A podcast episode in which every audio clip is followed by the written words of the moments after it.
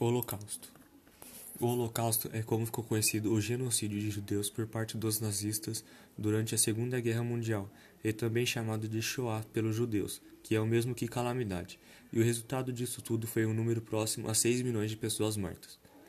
Os nazistas nomearam esse caso como solução final, e durante todo esse caos foram perseguidos os comunistas, ciganos, homossexuais, testemunhas de Jeová, pessoas com problemas físicos, mentais, entre outros.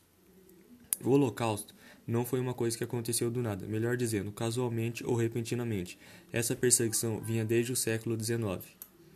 Leis de Nuremberg. As leis de Nuremberg foram feitas em 1935 e estabeleceram os princípios para a determinação alemã.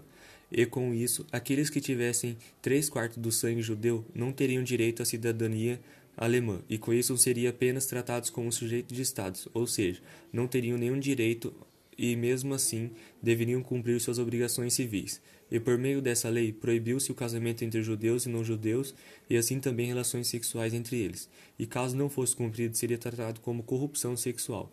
E eles também foram proibidos de contratar domésticas com idade inferior a 45 anos de idade. A Noite dos Cristais.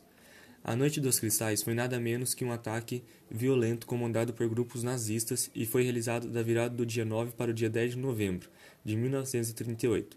Isso ocorreu por toda a Alemanha, com os judeus sendo atacados em suas próprias casas e ainda tiveram suas lojas e até sinagogas destruídas.